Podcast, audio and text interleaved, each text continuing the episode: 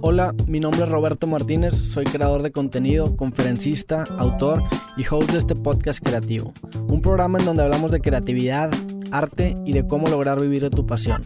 En este programa compartimos los mejores consejos para dedicarte profesionalmente a lo que sea que te apasione y dejar atrás todo aquello que no lo hace. Sócrates decía que una vida sin explorar no merece ser vivida.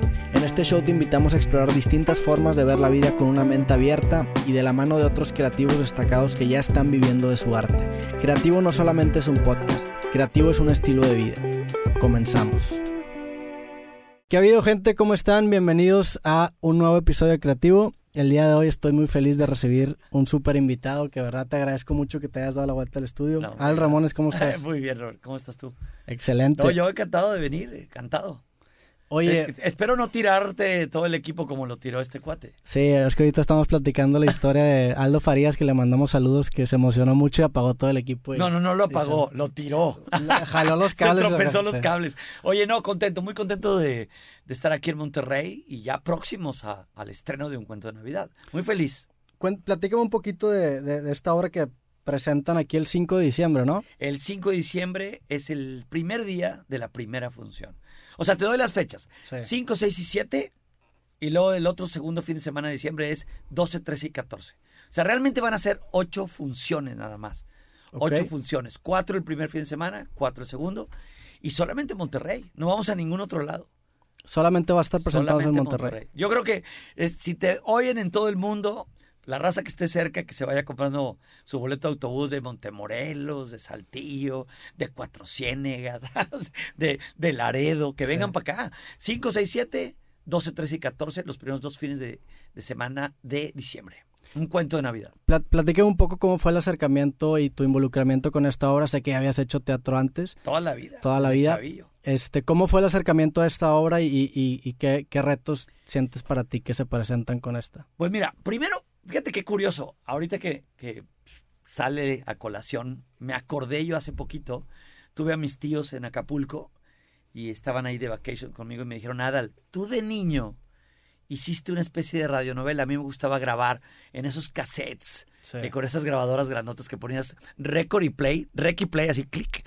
Entonces grabábamos y una de las aventuras que yo grabé de niño era precisamente un cuento de Navidad. Entonces yo hacía el narrador y hacía Scrooge y todo, y así hablaba. Y luego hacíamos voces los primos. Y si- siempre amé este cuento. Es, esta- este musical está basado precisamente en los characters de, de- este Charles Dickens, este cuento universal de Navidad. Y hay muchas versiones de este cuento de Navidad. Hay la versión teatral sin música, está este musical, inclusive está la película. Sí, claro. Si alguien quiere buscar la película, está en no musical, está en musical y incluso Jim Carrey hizo una animación, ¿no? Sí. Entonces, eh, se acercaron eh, esta compañía que se llama La Gran Audiencia, junto con el TEC, y dijeron, queremos que tú seas Scrooge. Y dije, bolas, pero pues es el musical. Y pues te tienes que preparar, tienes que ensayar, y yo no puedo ir tantas veces a Monterrey. Digo, tú no te apures, tú ensaya en tu casa, o en- Sí. te ponemos un maestro vocal en México y acoplamos a los dos equipos. O sea, yo solo, que estoy en México, con los cuarenta y tantos actores, más la orquesta, que somos 50 en total, imagínate la gran producción. Y yo llego y digo, hola, ¿qué tal? Pues a darle al ensayo. Entonces me acoplo con ellos. Es un reto porque para montar un musical necesitas por lo menos dos meses y medio, tres a veces, tres meses para montar un musical, porque tienes que mover escenografía, mover eh, desde los vestuarios, porque tú sabes que aunque tengas 30, 40 actores más 10 o 12 de orquesta, esos actores tienen que triplicar personajes. Los pobres, los ricos, los fantasmas, los, de la- los enterradores, el- los del cementerio. Los de- entonces, el, el corredero por atrás es, es muy grande. Se puede tropezar la gente, se pueden confundir los vestuarios. Entonces, todo debe estar eh, como reloj suizo, ¿no? Todo Ah, Hay una logística incluso en el behind the scenes que, que tienen que coordinar que no lo ve la gente, ¿no? Exactamente, que, que es padre cuando lo grabas. Hay, hay un equipo de, de, pues un equipo técnico que graba el detrás de cámaras y es increíble el corretea, todos corren y, y de repente dices, pues me tengo que cambiar aquí, ni modo, no hay de otra. Pues órale, calzones, vamos, ponte la falda, ponte el rollo, a como, a como Dios te da a entender. Y eh, todo tiene que ir coordinado con la música. Si tú te retrasas, lo bueno de que es música en vivo es que el músico puede hacer acordes Claro. esperando a que entres, dos o tres acordes de más. Pero cuando está la música grabada, es- si Es se te problema, pasa la sí. entrada, ya valió. Acá es increíble la música en vivo, la gente lo agradece. Y es de verdad un cuento tan hermoso que no lo dudé por esta, por, por una gran razón. Pues mi familia es de aquí. Sí. Entonces, mi madre murió hace cuatro años y yo decía, es un gran pretexto, un gran pretexto lleno de arte y de cultura y de entretenimiento, decir, voy a ir, montamos la obra y estoy unos días con mi gente. Entonces va a ir- van a ir mis tíos, mis tías, eh, primos, eh, familia entera, hermanos, con sus hijos, con sus esposas, con tal. Todo el mundo ya confirmó que va. Van amigos míos desde la secundaria. Entonces es una gran fiesta en lo personal Claro. y también profesionalmente. Háblame un poco de. Este programa se llama Creativo porque analizamos los procesos creativos de personas que destacan en muchos ámbitos. Y me interesa mucho ahorita que estabas mencionando el tema de, de cómo un musical normalmente lleva mucho tiempo, mucha, o mucha preparación Claro. por detrás. Tú eres una persona que está acostumbrada a sacar cosas bajo esa presión, ¿no? Digo, lo hacías con otro rollo que Claro. sacabas monólogos cada semana. Teníamos que improvisar muchas veces. Y hablabas ahorita de, de que usas una grabadora. Estuve escuchando entrevistas tuyas y sé que esa grabadora era como parte de tu proceso Era creativo parte, de, de sí. generar estos monólogos. Claro. Platíqueme un poco cómo era tu Pues proceso. tú, o cómo ustedes es. recordarán, o la raza que nos está viendo ahorita recordará que, que a veces uno, había hasta aparatitos que nada más grababan la voz así de nota, no, así, nota. Poner en agenda junto, junta con ejecutivos el martes a las 10. Y lo traían en los carros, ¿no? Claro, y bien mamila, bien mamila el rollo de eh, eh, eh, partido de golf, o sea, el domingo me veo con Arturo y ah, o sea, Sí. era una mamilada. Pero, pero luego este, este rollo, pues ya, o sea, tienes las conversaciones aquí, acortaron las distancias mundialmente, pero en aquel entonces o, o traías tu blog, que todavía de repente traigo mi blog y mi lápiz para escribir ideas, pero yo recuerdo, te voy a contar un ejemplo. En otro rollo hicimos algo que se llamó El Gran Carnal, que fue la parodia de Big Brother. Sí. Big Brother costó millones la licencia. Entonces, me acuerdo yo que dijimos, chi, nos va a robar rating. O sea, porque Big Brother, el resumen era todos los días. Entonces decía yo, ching, a ver si no valemos gorro ahí. Y entonces, el domingo, eh, perdón, el sábado anterior al estreno de Big Brother, el primer Big Brother, yo me acuerdo que voy entrando a Blockbuster, ya ni existen los Blockbusters. Sí. Voy entrando a Blockbuster y va, y va saliendo del Blockbuster Consuelo Duval, esta gran actriz y comediante amiga mía, que estuvo en otro rollo. Y ya no estaba en otro rollo en esa época. Entonces me la topo y le digo, ¿qué onda, mi Consuelo? ¿Qué haces? Nada, vine a rentar esta película. Ah, pues qué chido, yo también. Ella sale del estacionamiento, yo voy entrando y digo, en la madre, Consuelo imita a Adela Micha. La imita muy bien. Y Adela es la conductora, va a ser la conductora del Gran Carnal, de, de- de Big Brother, perdón, que estrenan mañana domingo. Entonces dije, El momento eureka. yo dije, ese es el momento. Ya ni entré. Puse reversa, me acuerdo, y me salí del estacionamiento, me fui a la casa, comencé a escribir las ideas del Gran Carnal. Le hablo a Jordi, le hablo a Lalo, le hablo a Mauricio Castillo, le hablo a Consuelo. Creamos todo el rollo. Era sábado. El domingo lo estrenan. Trabajamos con todo el equipo de escenografía, vestuario, todo, crea- escritores, todo, todo. Trabajamos el domingo, el lunes y parte del martes. Y el martes estrenamos en otro rollo El Gran Carnal. Fue increíble, déjame contarte, porque superamos en rating a Big Brother. Órale. Cuando Big Brother había costado millones la licencia y, para hacerla en México. Y nosotros, en una escenografía de tres varos, tuvi- teníamos que ver cómo era la escenografía de la casa el domingo. Entonces anotamos todo y todo el equipo estaba, ok, la estufa, el rollo, tal, comedor, tal, pum, eh, estos colores usan, eh, el, el- el Big Brother que es el que les habla, ¿cuál es el sistema? No conocíamos el programa. Acuérdate que antes no estaban Sí, claro. tan cerca del internet de todos. Entonces dijimos, ah, claro, les, les hablan y los meten al confesionario. Y entonces el Big Brother es, hola, Jorge, eh, tienes ocho puntos, repártelos estratégicamente como tú quieras. Y era la música, pam, pam, pam, ¿no? Y nosotros nos burlamos de todo eso. Bueno, fue un, fue un madrazo el, Big- el Gran Carnal y superamos en rating. Entonces, las ideas te asaltan así de golpe. Me acuerdo cuando yo era chavo, veía yo eh, Johnny Carson en una antena Claro. parabólica de un amigo. Johnny Carson, eh, creo que fue el segundo o tercero que hizo el Late Show. Luego lo suplió David Letterman. Después de, de David Letterman vino Jay Leno. Después de Jay Leno está ahorita eh, eh, este, ¿cómo se llama? Jimmy Fallon, Jimmy Fallon. con The Tonight Show. Pero en aquel entonces, cuando no teníamos acceso al internet, yo vi en casa de un amigo, yo estaba muy chavo y vi, dije, wow, un güey que se para frente a una cámara a hacer un monologue. Porque no era stand-up, Sí. en la tele es monologue. Y decía, wow, quiero hacer eso. Y yo fui un niño de teatro, de, pantomima, de club de oratoria desde chavito y dije, eso voy a hacer. Nadie lo ha hecho, eso lo voy a hacer. Agarro mi maleta y me voy a México a probar suerte. Y pues nadie quería a un chavo conduciendo esos programas. Tenías que ser grande.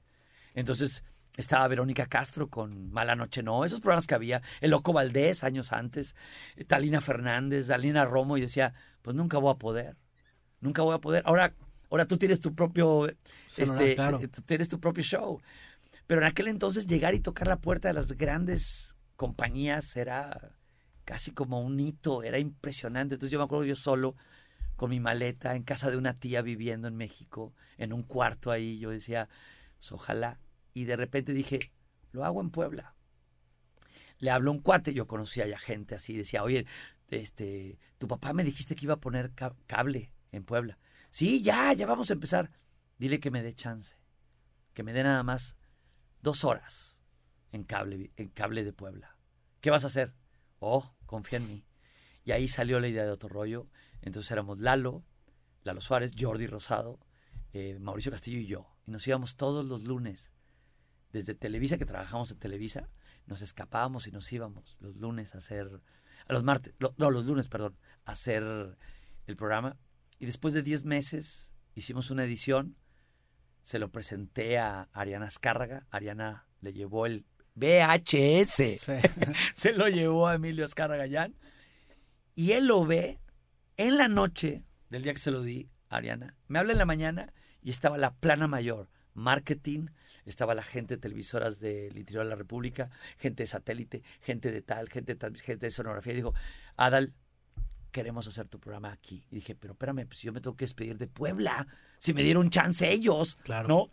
Y entonces, pues, creamos otro rollo y se hizo, un, se hizo un hito en la televisión con artistas internacionales. Y yo decía, pues de chiste en Puebla funcionaba el monologuito ahí inventado. Tenemos que hacerlo más pro todo. Entonces recluté a Consuelo Duval, luego a Gaby Platas, a Roxana, eh, Lalo España, y se hizo un gran equipo de amigos, que éramos amigos y jugando a hacer televisión. Lo hicimos durante 12 años, cada semana.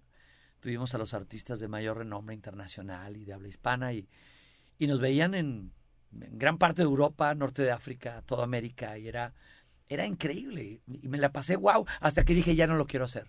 Ya, Sí. ya va. Pero así nacen Sentiste que lo ideas. dominaste, ¿no? Sentiste que ya, ya era lo que a lo mejor representaba para ti un reto.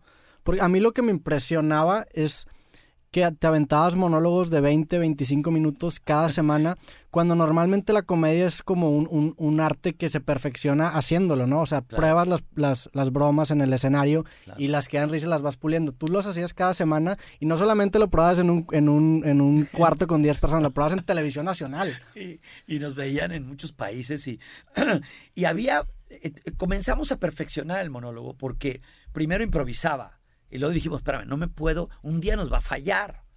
Entonces Claro. tenemos que tener punchline, tenemos que tener callbacks de digo este gag y luego lo regreso y etcétera. Entonces comenzamos a pulir eso porque nadie te enseñaba a hacer monólogos o ahora que le llaman stand-up, nadie. Entonces todo fue prueba y error. Era, no había tutoriales, no había cursos, no había, no podías claro. accesar a comediantes de otros países. Y si los, y si veías comediantes de otros países, no venían subtitulados. Y, Sí, tenías que ir a comprar los exactamente, era muy cassettes de... Sí. Entonces, eh, comenzamos a tener que perfeccionar y, y los escritores, solamente tuvimos dos escritores que trabajaba yo con ellos en toda la historia de otro rollo. Solamente dos escritores. dos, y los dos son hermanos Ok. y nunca trabajaron juntos. De los 12 años de, de otro rollo, eh, el primero, eh, que es Mauricio Jalife, trabajó seis años y renunció. Y entró su hermano. Y ninguno de ellos dos sabía escribir monólogos. El único que tenía una idea de cómo se hacía eso era yo, porque yo lo había visto de chavo. y veía de repente las parabólicas y todo, pero ap- aprendimos haciendo prueba y error. Y fue fenomenal, fue una historia hermosa, eh, creativa. Cuando me preguntaban, oye, ¿qué tan difícil es hacer un show como otro rollo cada semana? Y les decía, es como si tuvieras un restaurante de hamburguesas y te pidieran cada semana crear una hamburguesa nueva. O sea, es, pero nada más tienen los mismos ingredientes. ¿Cómo los cambias? Pero oye, pues es la misma pinche hamburguesa. No, hoy puse la cebolla abajo, cabrón, ¿no? Claro. Entonces, duramos 12 años y yo me quise adelantar a la caída, porque cada producto tiene un crecimiento, un mantenimiento y luego viene un declive. Entonces dije, yo no me voy a ir en el declive. Te fuiste a la Seinfeld. Vámonos cuando está arriba, como Jerry Seinfeld. Exactamente. Y le ofrecieron las perlas de la Virgen por volver y ya no quiso. A mí no me dieron las perlas de la Virgen, pero hicimos un bodrio ahí que quisimos medio, medio hacer algo parecido. Pero la gente esperaba que fuéramos todos otra vez, todos los de otro rollo juntos. Y pues cada quien estaba metido en mil cosas, ¿no? Y aparte no íbamos en vivo, íbamos grabados y lo sacaron el sábado, cuando es el peor día de, Sí. de rating. Y bueno, hicimos una pruebilla ahí, hubo cosas rescatables y no. Pero amo hacer teatro, amo o invertir dinero en películas o ser productor o productor asociado en películas, salir en algunas, eh, hacer mis giras de monólogos eh, por, por todos lados. Cuando no había estas cosas, pues nosotros metíamos cinco mil personas en Costa Rica, ¿no? En, Sí. en un monólogo y ha sido bonito. Ha sido un viaje bien hermoso, eh, este viaje de, de haber creado este programa donde muchos se inspiraron tal vez a dedicarse a lo que se dedican ahora, gracias a que decían, no puede ser que este tarado se para Claro. y habla y hace reír. Entonces yo creo que muchos se inspiraron y es bonito eso. Sí, creo que definitivamente el género del videoblog en México gran parte lo debe a tus monólogos. De hecho, me estaba clavando ahorita para, para esta entrevista y veía títulos de monólogos que son títulos de videos que actualmente se suben a, a ¿Como cuáles? A ver, cuéntame. Pues no sé, cinco tipos de maestros, por Ah, ejemplo. claro, sí son O sea, e- e- ese, ese estilo ah, se acabó transportando al videoblog. Algo que te quería preguntar. Definitivamente tú has influido a, esta nueva generación de creadores. Ya me mencionaste algunos hosts de talk shows que influyeron a ti. Dentro de la comedia, ¿quiénes dirías que son tus principales influencias? Pues mira, tengo que hablar de habla inglesa y en español. En español de niño, eh, pues obviamente Chespirito. Yo era un niño que mi papá me gritaba y me decía, ya va a empezar el, el Chavo del Ocho. Y, y- y yo veía mucha televisión norteamericana doblada al español. O sea, yo me chuté todos los programas, todos. Ahí te va. La familia Adams, los Monsters, mi marciano favorito. O sea, me aventaba cosas como Mr. Ed, que era el caballo que hablaba. Me aventaba eh, todas las comedias que te puedas imaginar, desde Gilligan, la isla de Gilligan. O sea, todos los programas que pasaban. De hecho, Televisa Monterrey, que no era Televisa en aquel entonces, era el Canal 2 de Monterrey. Eh, Canal 3, era Canal 3. El Canal 3, que no pertenecía a Televisa, era la compañía que primero compraba las series. O sea, se estrenaban aquí en Monterrey y todavía no las veían en el resto de México. Y aquí se veía Tierra de Gigantes y, y de repente se veía Perdidos en el Espacio. Todas esas series. Yo fui un niño que consumió horas y horas y horas de televisión. Entonces, eh, creo que eso influyó para el tipo de comedia que hacía, de las cosas que hablaba.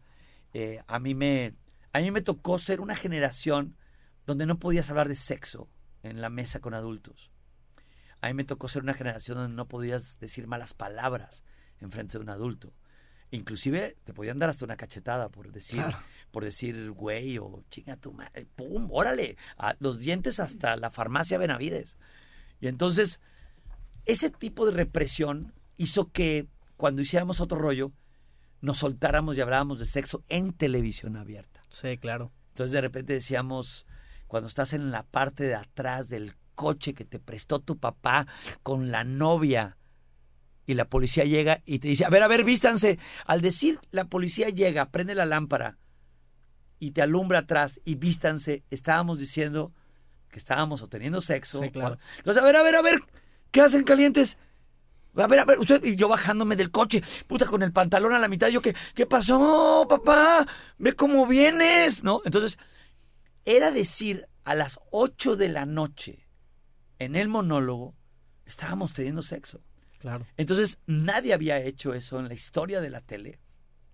Porque ahora, en esta época, ya en el 2019, pues bueno, veo al Capi Pérez diciendo cosas en la Resolana y decimos, sí, pero nosotros lo dijimos hace 25 años. O sea, es increíble. O sea, sí, claro, se marcó el precedente. O sea, ¿cómo? ¿No? Es cierto, no decíamos tetas, decíamos boobies, es real.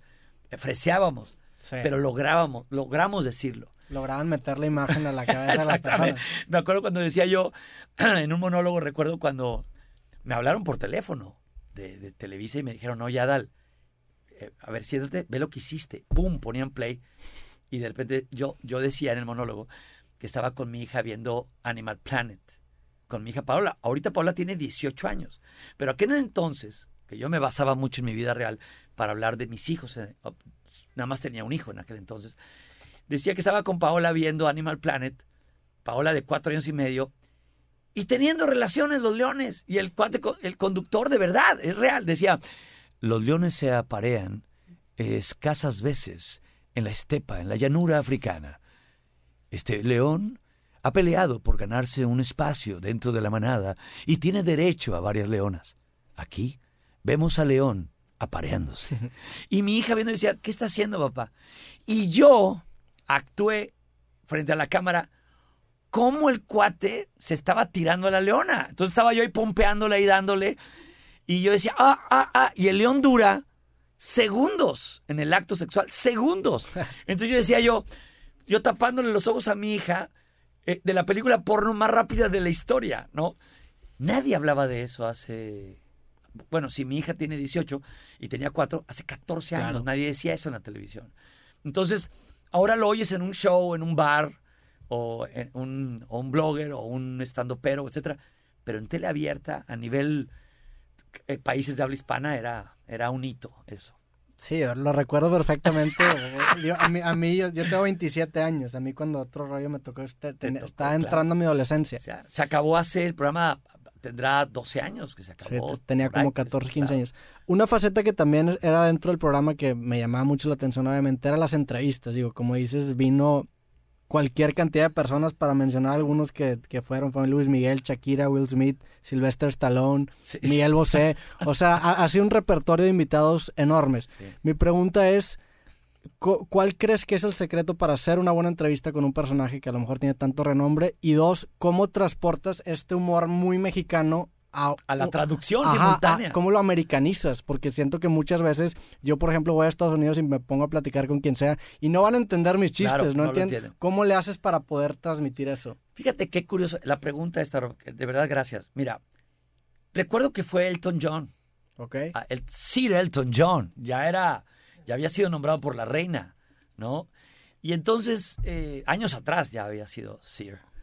Y entonces fue, y yo sabía que él tenía un equipo de fútbol, un equipo de fútbol varonil. Y él es gay, abiertamente gay, ¿no? Entonces yo le yo solté la pregunta a ver qué me contestaba. Y le digo, ¿qué se siente, eh, Elton? Bien, bien, bien Sí. cuate, bien tuteado. Hey, pinche Elton. No, me decía, Elton, ¿qué se siente tener un equipo de fútbol varonil? Iba con gancho la pregunta. Sí, sí. Y él dice, pues imagínate, imagínate, el dueño es gay, imagínate cuando entran las regaderas, ¡órale muchachos! Ahora, entonces, hicimos todo ese rollo y la gente lo agradece, pero eh, siempre he, he mantenido una, tengo una hipótesis con respecto a los programas de Late Show. Tú recordarás, ahorita menciono unos nombres, Verónica Castro, Daniela Romo y Talina Fernández, nada más por mencionar tres. Los programas del Late Show, los programas nocturnos, eran conducidos por damas, en lo- como las que acabo de mencionar. Creativas, inteligentes, las- el equipo de, de investigación te daba los datos, hizo este disco, nació en Málaga, él no sé qué, su papá era Miguel Dominguín, etcétera, etcétera. Te dan toda la información. Pero esa información no te da comedia. Claro. Entonces tienes que tener una habilidad de comedia para improvisar en ese microsegundo. Entonces, eh, estaba Schwarzenegger, o no, creo que era Sylvester Stallone, y entonces le digo que qué palabras sabía él en español. Y él decía, pues, ah, no sé hablar español. Entonces le digo, te voy a enseñar, canal. Y entonces comenzamos a cantarle de quién pompó. ¿Quién pompó? ¿Quién pompó? ¿Quién pompó zapatitos? ¿Quién pompó? La cantaba este. ¿Cómo se llamaba? Que falleció. Ay, ¿cómo se nos puede ir el nombre? Ay, no puede Te ser. va a fallar yo. Mega famoso. Y entonces, bueno, entonces resulta que eso podía ser preparado porque. Chicoche, claro, Chicoche. Entonces, eso podía ser preparado días antes y decir, oye, si le hacemos esta prueba a, a Stallone de, de español. Pero la entrevista, el grosso, el 90% de la entrevista tiene que ser improvisación. Y siempre he sostenido que los late shows deben de ser conducidos por comediantes. Y no lo inventé yo. Los gringos son los amos y señores de esto. Y los ingleses. Ellos dijeron, el conductor de un late show debe de ser comediante. Por eso cuando yo veía a Verónica Castro, que es una gran actriz, pero no es comediante, que es simpática y saca puntadas, pero no es una comediante. Ni Talina, ni Daniela Romo, con todo lo hábiles que son y los grandes eh, artistas que son. Entonces yo dije, el día, yo solamente espero el día que me den una oportunidad. Una oportunidad. Yo necesito colarme a eso. Imagínate el día cuando yo prendo el telehit, antes de que existiera otro rollo, y veo que va a sacar un programa Esteban Arce y el Burro Van Ranking, que ya los conocía, que se llamaba El Calabozo. Sí. Y yo dije, en la madre, ya me ganaron. Ya lo hicieron primero ellos que yo. Pero luego me doy cuenta que ellos no son comediantes. Son ocurrentes, pero no son comediantes. Entonces decía yo, no tienen el monólogo, no hay sketches, y normalmente se burlaban un poco de los asistentes, del chimuelo, de la viejita tal, del, del niño eh, que, respondía a cosas tontas, etc. Eh, entonces yo dije, todavía tengo la chance de, de pegar primero, porque mi padre me dijo alguna vez, el que pega primero pega dos veces. Claro. Entonces vas a impactar más si es primero, que nadie se te adelante. Y qué increíble. Tanto planeé el programa y mi padre muere antes. Y no me ve en lo que tanto le decía yo que me iba a ver. Yo le decía, papá, me vas a ver haciendo obras de teatro en México, me vas a ver participando en programas y voy a tener mi talk show, voy a tener mi late show, papá. Y él me decía, te voy a ver ese día y te voy a aplaudir, sé que lo vas a lograr. Y mi padre muere antes. Y yo dije, Antes del debut del antes primer. de, a- antes de otro rollo. Cuando yo va, cuando se vuelve un fenómeno otro rollo, decía, se lo prometí a mi padre y no está aquí. Yo fui con mi papá viviendo en Monterrey, cuando todavía no me iba a vivir a México, que ya tengo 30, en- 31 años viviendo en México. Yo me fui con mi padre años atrás a- a- de algo de trabajo de mi papá y vimos Sueños de un seductor, la obra de teatro de de un seductor con Mauricio Herrera. Me gustó tanto y yo veía a mi padre carcajearse tanto que yo dije, Play Again Sam, es Sueños de un seductor. En la obra, que fue película, que de hecho es de las pocas películas que actúa Woody Allen que no las dirige él, que no se dirige a sí mismo. Y entonces yo dije, Play Again Sam, Sueños un seductor. ¿Qué se necesita para comprar una obra de estas? Pero aparte yo soy chavo, o sea, no me queda la obra a mí. Pasaron los años, me voy a vivir a México le taloneo, pega otro rollo y pegando otro rollo compro los derechos de Play Again Sam, la obra que vi con papá, con papá ya muerto. Y la pongo en el Gran Teatro Silvia Pinal y luego la llevo al Teatro de los Insurgentes, con llenos totales en cada, casi todas las funciones. O sea, logré ese sueño y se lo prometí a mi padre y no lo vio. Entonces hay cosas hermosas que se cumplen, pero hay un precio que se paga a veces. ¿no? Claro. Se dejan cosas en el camino. Me perdía de muchas cosas de mi vida, me perdía de bodas, de fiestas, de cumpleaños por estar chambeando. Ahora trato de no perdérmelas. Pero la vida de un actor normalmente es el jueves, viernes, sábado y domingo, cuando trabaja más. Entonces, ¿dónde están las primeras comuniones? ¿Dónde están los bautizos, las bodas? Está, Está- se sacrifica mucho. Ha- Hablas mucho, o mencionaste ahorita Woody Allen. Soy, soy muy fan de Woody Allen y soy, soy muy fan también de Louis C.K., que aquí tengo póster, de, ¿cómo hecho, no? de hecho, Claro. de los dos. Claro. Y algo que me gusta mucho que Sí la libró con el escándalo, ¿no? pues ya está otra vez performeando Pues sí, en, en. Estados Unidos y lo voy a ir a ver. sí, el tiene que... Ah, pero sí me dolió mucho lo que le pasó, pero mira qué padre que ya está. Algo que te quería preguntar es que eh, estos, por ejemplo, do- dos ejemplos son personas que tanto escriben, dirigen y actúan en sus propias creaciones. ¿Tú sientes que tienes esa esencia? O sea, ¿qué, qué tanto batallas tú en, en delegar alguna parte de algún pro- Mucho. de un proyecto creativo que estás haciendo? Porque soy obsesivo, ese es el problema. Los obsesivos de repente no confiamos, es cierto, es real, de repente no confiamos en más gente. Entonces terminas dirigiendo, actuando, escribiendo, iluminando, haciendo, aunque lo hagas mal a veces, ¿no? Pero... el ejemplo perfecto es, por ejemplo, este estudio que aquí grabamos todo. yo, O sea, yo me identifico mucho con esa mentalidad. Claro, claro. Y luego vas entendiendo que te vas a morir más joven si no delegas. Sí. Entonces es, a ver, a ver, este cuate sabe editar, entonces que lo haga él. Este cuate sabe iluminar, va. Tú opinarás. Luego te dan sus razones y dices, no, pues está bien, me cayó. Eh, tienes que llenarte de esa gente. Pero si te vuelves eh, obsesivo y esa obsesividad del trabajo luego permea en otras áreas. Por ejemplo, yo soy obsesivo con la puntualidad. Okay. Entonces, te, te, imaginas un papá en domingo que sabe que a, que a las 5 tiene que abrir telón de la obra de teatro a las 5 la primera función y a las 7.30 la segunda en domingo. Entonces tiene el tiempo contado para irse a comer.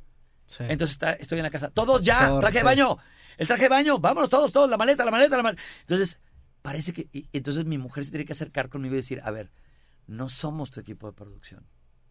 Son tus hijos, soy yo, viene la nana, hay un proceso, ¿no? No se prepara esto desde tres días antes como las producciones se te ocurrió a ti decir que vamos a, bajar a la alberca y entonces lo estamos inventando todo ahorita. Entonces sí hay que tener cuidado porque esta obsesión afecta a otras áreas de la vida también. ¿Qué dirías que es algo que a ti te motiva? ¿Qué te motiva? O sea, ¿tienes algún propósito, algo que persigues, algo de lo que huyes? Por ejemplo, Woody Allen y la muerte están muy relacionados. a ti te... Que los comediantes tienden a tener como que estas, como que estas motivaciones oscuras, ¿no? las mías son más sencillas. Ok. Eh, yo una vez conté que yo podía crear una historia de yo cuando entonces de chavo, este, yo y las drogas y todo. Pero pues no, no tengo historias tristes en mi vida. Adiós, gracias. Salvo pues la muerte, que eso nos va a tocar a todos. Y me tocó con mi padre, luego mi madre. Adiós, gracias. Tengo a mis hermanos, tengo a mis hijos, tengo a mis sobrinos. No me ha tocado la muerte en alguien indebido. Porque yo creo que la muerte no debería llegar a gente joven. ¿no? Y yo creo que mi motivación es hacer lo que me divierte hacer. Fíjate que tengo que admitirlo, he ganado mucho dinero eh, y renuncié a otro rollo porque hubo una cosa que me pasó de verdad, que decía yo, ¿de qué sirve ganar tanto dinero si no lo puedo gastar? Claro. Entonces, no era millonario. Tu prisión acababa siendo... Sí, claro, de oro, ¿no? De oro, exactamente. Entonces yo decía, quiero irme a algún lado. Entonces Tú sabes lo que disfruté cuando, cuando se acabó otro rollo de, de recorrer el mundo, de comprarme el coche que quería. Yo, fíjate, está mal. No quiero ser presuncioso el dinero, no. Me lo gané partiéndome la espalda y sacrificando un montón de cosas. Y a veces malamente sacrificando la familia. Pero ¿sabes lo que era? Que mi trabajo, dormirme en una silla, en una sala de edición en la noche, y por más disque, disque estrella que era, comer tacos en la esquina porque estábamos editando, mal comido, mal dormido, mal vestido, porque tampoco iba a comprarme ropa buena. Porque no era avaro, pero no tenía ni el tiempo para sí, claro. ¿Sabes lo que era ir caminando y de repente ver anunciado un coche último modelo deportivo y decir, ¿cuánto cuesta? Ay, ya, Lora, le pásale tanto. Quiero el rojo. Y poder decir, les mando el dinero pasado mañana pero me lo quiero llevar ahorita. Ese, ese tipo de cosas tampoco me satisfacían. A mí no me satisface ni ganarme más dinero, ni tener más poder o más, llámale... Ah, Métricas de vanidad. exactamente. No. No. ¿A qué, te, refieres? Sí, o sea, realmente cuando me dicen, oye, pues hay esto de lana, pues qué padre. Sí. Qué bien. Oye, a veces hago las cosas sin cobrar. Y digo, ¿por qué? Porque no me motiva el dinero. Y otra cosa, no me motivó nunca la fama. O sea, cuando decían, lánzate a Estados Unidos, a Los Ángeles, a ver qué onda, decía, no, porque para que seas más internacional. ¿Para qué? O sea, ¿para qué quiero ser internacional? Si estando en México, con el trabajo que tengo, no tengo tiempo, ¿para qué quiero ahora tener menos tiempo? Entonces, yo sí les aplaudo a, a Derbez y a Chaparro y a todos los que se han ido allá desde Salma Hayek de nuestra generación, porque se fueron desde Dolores del Río, o sea, desde el cine en blanco y negro. Pero les aplaudo y digo, ¿qué tamaños para irse y todo? Y yo digo, no, yo no. Yo tengo aquí a mis hijos. Agarro el coche y en media hora llego a casa de mis hijos, juego con ellos, lo veo jugar fútbol. Si me fuera a Los Ángeles no los vería. Es ya te llevé, ya te llegó el boleto de avión, vente. Entonces yo lo tuve muy claro desde muy chavo. Yo dije, no quiero, no, no quiero irme a otro lado. Ya crucé de Monterrey a México, ya con eso. Eso creo que es, a mí, a mí se me hace muy valioso el hecho de que puedas definir tu propio éxito. Hay una historia que a mí me gusta mucho, que ya se nos está dando el tiempo, te la voy a contar muy rápido. Dímela. Es de dos autores, no me acuerdo cómo se llaman los autores, pero es el autor de una novela muy famosa, muy famosa que se llama Catch 22. que están como tirando... Tirando, tirando netas. Tirando madre a dos autores y pasa un multimillonario y un autor le dice a otro, oye, güey, no te da como que cosa que este cabrón ganó en una semana más de lo que va a ser esta novela, que es tu mejor novela en toda tu vida. Y le contesta, sí, pero este güey nunca va a tener lo que yo tengo, suficiente. El hecho de definir tu suficiente te da esa tranquilidad, porque dejas de perseguir un arco iris. Exactamente, acabas de decir algo importante. No. Yo, por ejemplo, tengo una mujer y, la, y, eh, mi ex esposa, la mamá de mis dos hijos mayores, de Paola y de Diego, fue una mujer muy centrada también que no le gustaban los medios. No le gustaba la, la alfombra roja, no le gustaban los cócteles, no le gustaba el farolear.